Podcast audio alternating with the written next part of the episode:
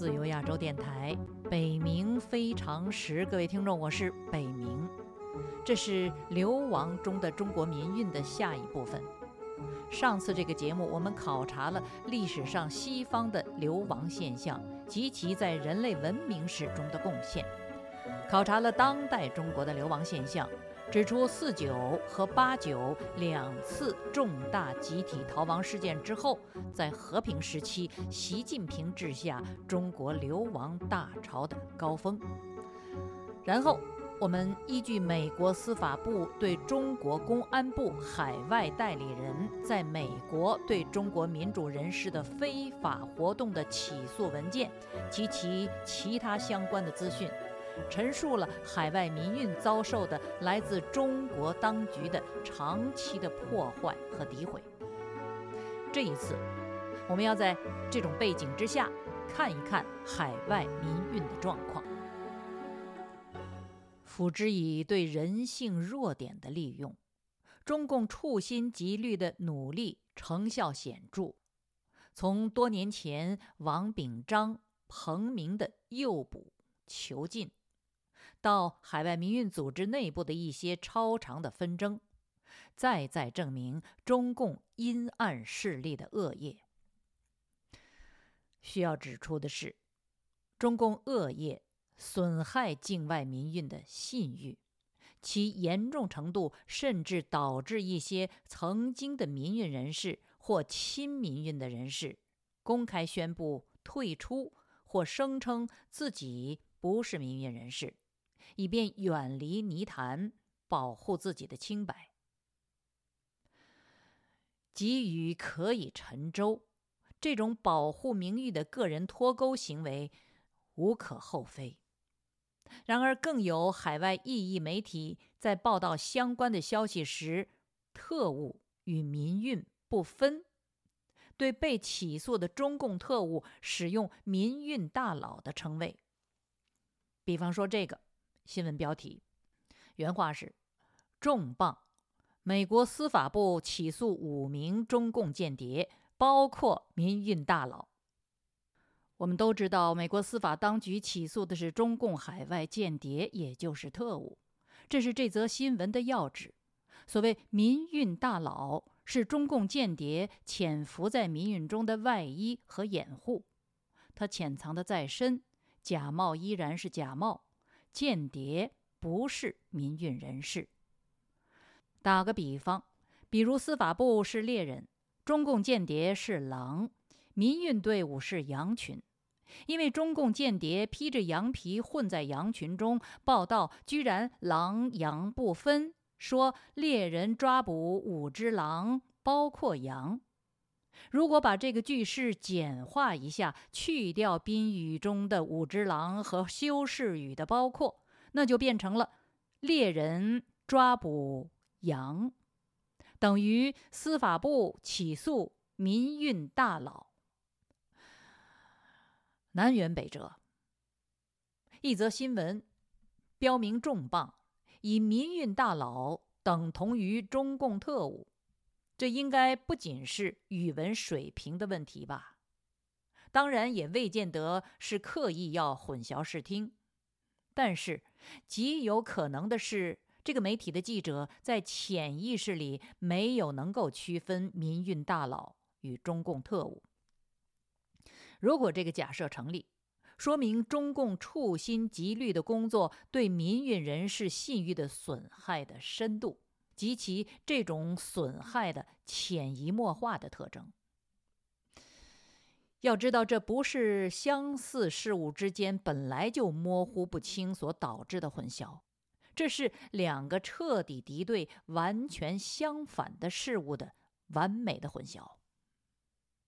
顺便说一句，这则新闻的标题出来之后，被海外媒体广为引用，对民主运动。和民运人士造成了又一轮的误导性暗示和潜在的伤害，却居然没有人看出破绽，提出异议。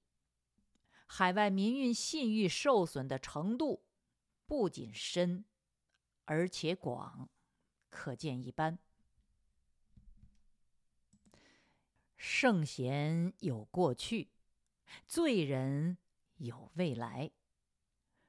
本节目指出，中共以国家力量诋毁海外民运的恶业和恶果，目的并非要为海外民运自身的弱点辩护，那些弱点和曾经的丑闻几乎尽人皆知，无需我叙锅。在中共当局蓄意诋毁下，在海外民运的弱势尽人皆知的情况下。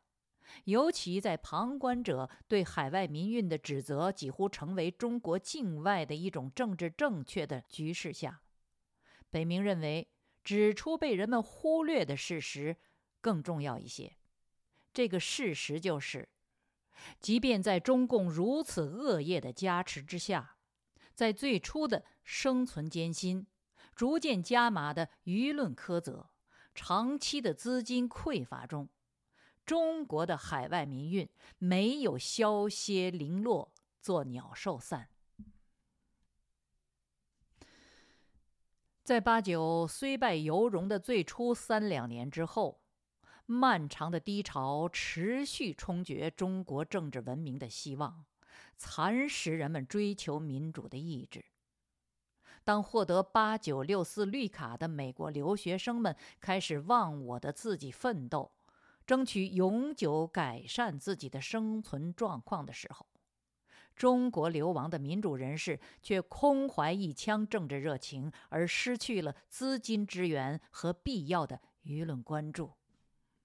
转而先求生存，他们却既没有中国留学生的外语准备，也没有苏俄哲学船上流亡贵族们的经济支撑，而且谁都知道。在以外语打工挣钱、读书养家、争取体面生活的同时，还剩下多少时间、精力和资源可供分配给他们心仪的民主事业？八九至今长达三十三年，有些流亡者参与中国民主运动并遭受迫害更早些。他们青丝坐牢，白鬓刑满，前脚出狱，后脚流亡。近三分之一世纪里，中共依靠全球化赚取红利，做大成魔；海外民运却孤军奋战，年复一年承受着这个巨魔的渗透和破坏，遭受着舆论的指责甚至歧视。一手照顾自己生存，一手举着追求政治民主化的旗帜，继承八九精神，为中国人的文明进化奉献自己的时间、精力和所余不多的资源。后来，当中国海外绿卡留学生们站稳脚跟、安顿家人、接父母探亲，甚至移民的时候，中国八九流亡者们不是被阻止回国探亲，就是面临抓捕，不能归去；有的被邀请回去看看祖国的所谓大好形势，回去却始终被跟踪监控，最终只能选择放弃。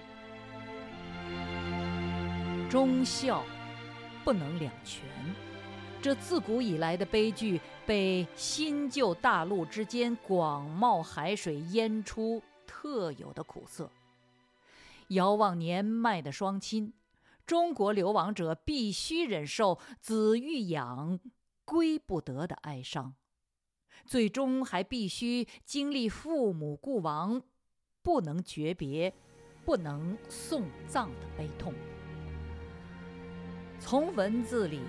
叙谈中，并肩行走的途中，长途旅行的车上，对空怆然的凝视和长久的沉默中，北明听见、看见过他们艰难的咀嚼、吞咽痛失父母的噩耗和无处安放的泪水与自责。其中有一位。他的母亲因为思念有国不能归的儿子，最终哭瞎了双眼。病危的日子来临了，儿子没能回到母亲的身边。当儿子终于能跟母亲咫尺面对叙谈的时候，面对的是母亲的一瓮骨灰。他此生能为母亲尽的孝道，就是埋葬母亲的骨灰。他背着骨灰，去到另一个中国——台湾安葬。下飞机，下车，去墓地。他一路走，一路跟母亲拉家常。妈妈，前面就要拐弯了。妈妈，我们现在过桥。妈妈，您不累吧？我们就快到了。这是诸多流亡者中几乎唯一有机会亲自被父母送葬的例子。捷克民主人士前总统哈维尔最后一次访美时回答听众提问说：“即便不确切知道民主事业是否会在有生之年成功，也不应该放弃努力。”他强调说：“这是原话，必要的是确信我们是正确的，我们拥有真理，我们相信我们的理念。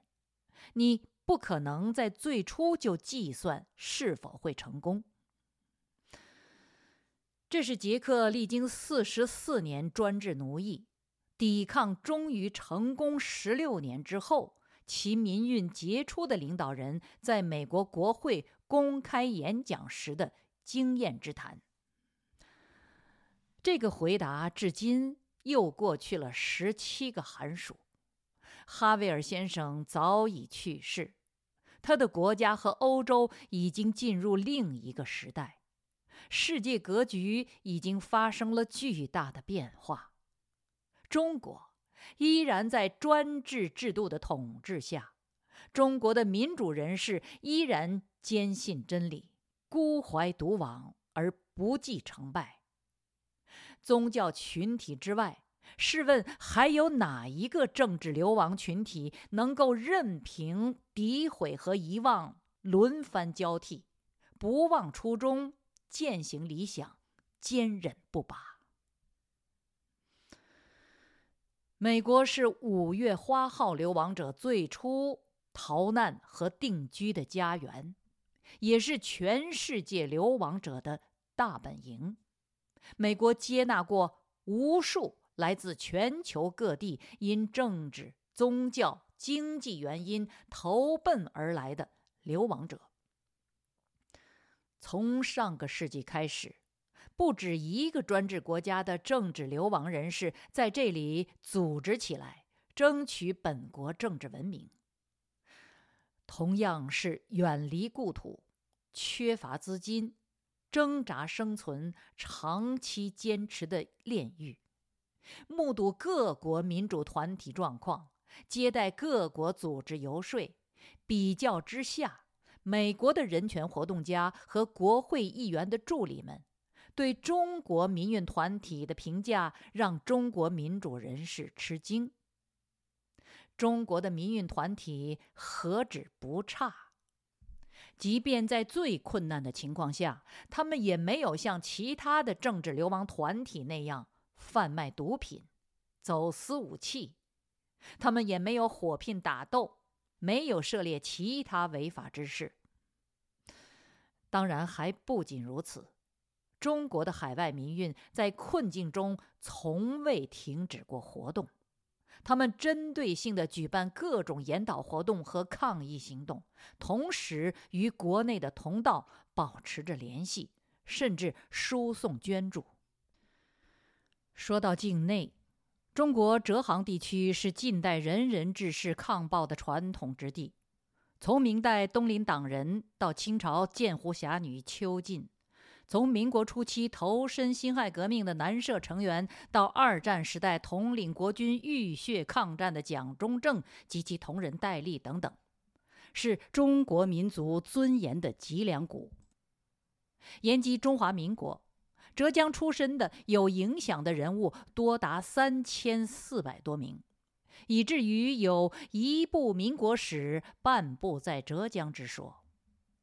及至中华人民共和国，浙江英气未断，雄风犹存，依然是大陆中国抵抗专制暴政、追求民主自由的重镇。但是，代代杀戮，层层关押。出狱后持续的追踪迫害，空前绝后的镇压，导致那里的民运人士几乎血流殆尽，人脉断折，失去了起码的活动空间。天下兴亡，匹夫有责，不分宣制。在大陆如此的绝境中。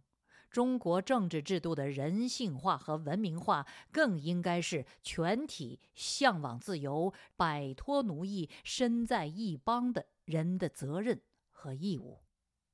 然而，在海外，虽然在习近平时代寻求政治庇护的人数已经高达七十三万，但以此为志、挺身而出、身体力行、直接参与其中的，只有民运人士。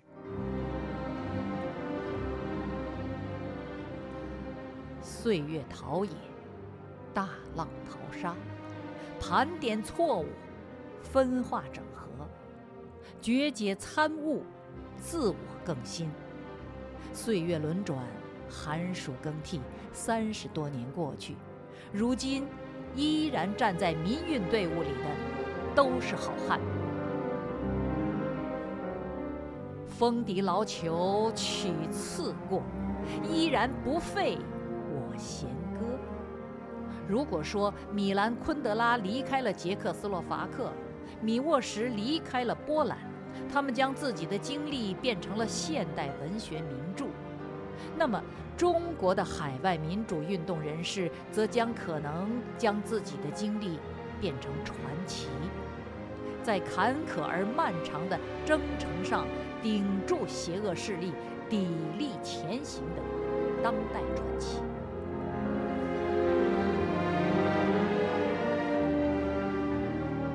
自由亚洲电台，北冥非常时，我是主持、撰稿、制作人北冥。这是流亡中的中国民主运动的下一集，上下两集到这里就全部播送完毕了。下周我要回到我的老专题节目《华盛顿手记》，为您不定期推出中国流亡人士、前中国社科院政治学所所长严家琪先生的流亡回忆的系列。我们下周同一时间再会。